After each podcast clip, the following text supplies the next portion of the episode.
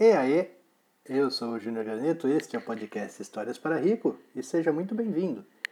O tema da história de hoje foi Pac-Man. Veja só, o Henrico é retrô. e eu gostei dessa história, ficou muito bacana, muito legal. Eu espero que você também goste. E goste a ponto de compartilhá-la com outras pessoas e propagar este podcast a outras pessoas, este programa transmitido por áudio via internet para outras pessoas. Agradeço demais. Valeu, um grande abraço e tchau. Historinha. Tá, do que? Três histórias, tá? Três histórias, tá bom, vamos tentar. Qual vai ser? História Pac-Man perdido. Pac-Man perdido, filho? É.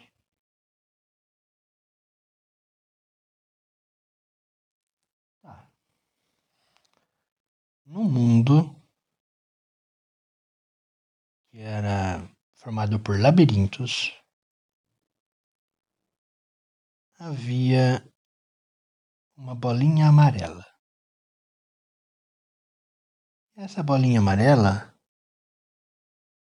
se alimentava de sementinhas. Não é fantasminhas. De sementinhas ela se alimentava. Só que nesse mundo de labirintos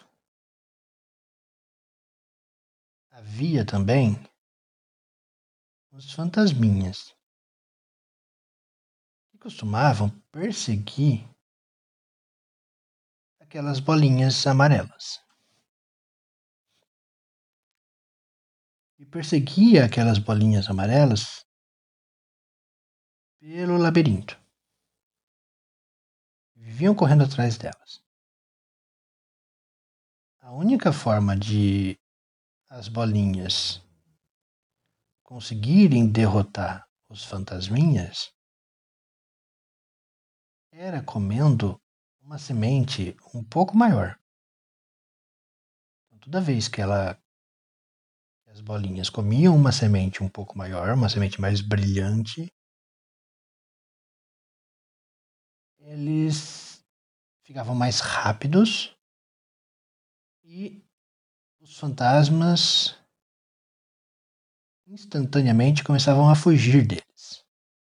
E nesses momentos as bolinhas conseguiam perseguir os fantasmas para, para comê-los. E aqui o labirinto só terminava quando todas as sementezinhas deles tivessem terminado. Toda vez que a bolinha amarela conseguia comer todas as sementinhas, ou sementezinhas, é, o labirinto terminava.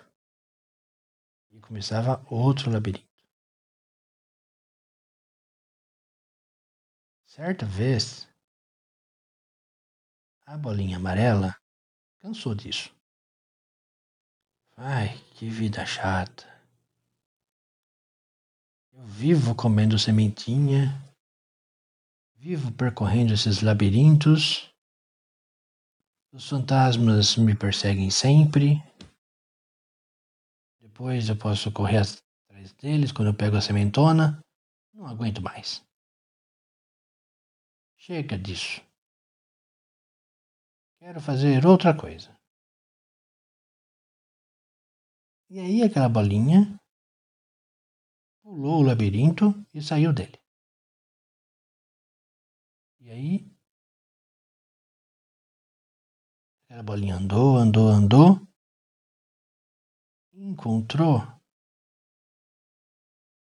um cara barrigudinho, baixinho, de bigode e chapéu vermelho. E aquela bolinha falou: Ei, quem é você? E aquele cara, barrigudinho, baixinho, de bigode e chapéu vermelho, disse: It's me, Mario. E aí, aquela bolinha perguntou: E como que é a sua vida? E o Mario respondeu: Bom, basicamente, eu estou sossegado na minha casa quando eu recebo a notícia de que a princesa foi raptada pelo Bowser. E aí eu tenho que chegar até o Bowser, derrotá-lo para conseguir a princesa de volta. Basicamente é isso. Hum, a bolinha falou. Então você não tem labirintos aqui? E o Mario respondeu: Não. Eu tenho que andar da esquerda para a direita sempre e pulando em tartarugas. Minha vida é essa. Do Yoshi. É, e às vezes eu conto com a ajuda do Yoshi, conto com a ajuda do meu irmão Luigi. Mas minha vida é essa. E aí, o Pac-Man, que era a bolinha amarela, respondeu para ele. Sugeriu para ele. Hum, podemos fazer uma troca. Eu fico aqui salvando a princesa. E você fica lá, cuidando dos meus labirintos, derrotando os fantasminhas. E o Mario falou: Tá bom, vamos tentar. Vamos fazer um teste. Então, o Mario foi para o mundo do Pac-Man e o Pac-Man ficou no mundo do Mario. E estava lá o Pac-Man, todo feliz no mundo do Mario. Oh, finalmente me livrei da vida de labirintos. Quando nem demorou muito, a notícia de que a princesa tinha sido raptada chegou. E aí o Pac-Man começou a sua jornada até o castelo do Bowser. Só que diferentemente do Mario, que tinha que pular em cima das tartarugas e dos bichos para derrotá-los, Pac-Man bastava comê-los. Então ele ia comendo, e comia. Todo mundo. Todas as fases ele ia comendo. Só que quando chegou no Bowser, o Bowser era muito grande para ele comer. Como ele não tinha pernas, ele não conseguia pular. Bowser, como o Mario fazia. Então ele ficou sem saber o que fazer. E aí, quando ele estava prestes a receber uma bola de fogo do Bowser, o Luigi chegou, salvou ele, o Pac-Man, e derrotou o Bowser e salvou a princesa. E o Pac-Man ficou, nossa, eu não consegui fazer nada nesse mundo. E Luigi falou, não, você foi útil, eu só cheguei aqui rápido desse jeito porque você comeu todo mundo. No resto das fases. Aí não tinha ninguém e eu vim passando. E aí o Pac-Man falou, não, esse mundo não é pra mim não. Aí ele falou, eu não, não posso ficar aqui. E aí ele saiu andando. Aí ele saiu andando, saiu andando. E chegou num outro mundo. E adivinha de quem que era esse mundo? Sonic. Exatamente. E aí ele falou com o Sonic. Ei, quem é você? Eu sou o Sonic. E o que você faz aqui? Bom, eu basicamente impeço o Dr. Eggman, o Dr. Robotnik, de transformar todos os meus amigos em controladores de robôs. Dos robôs que, eles faz, que ele faz. Minha vida é basicamente essa. E porque se eu parar de fazer isso, o Eggman vai acabar dominando o mundo. E isso não vai ser legal. E aí o Pac-Man falou, bom, eu tenho uma sugestão. Se você quiser, você pode ir lá pro meu mundo, cuidar dos meus labirintos, avisar o Mario que está lá. Para ele voltar pro mundo dele. Enquanto eu fico aqui cuidando do seu. Eu falei, ah, mas você não consegue. Você precisa ser muito rápido para cuidar do meu mundo. Tem loopings e tem caminhos frenéticos para passar que na sua velocidade você não vai conseguir.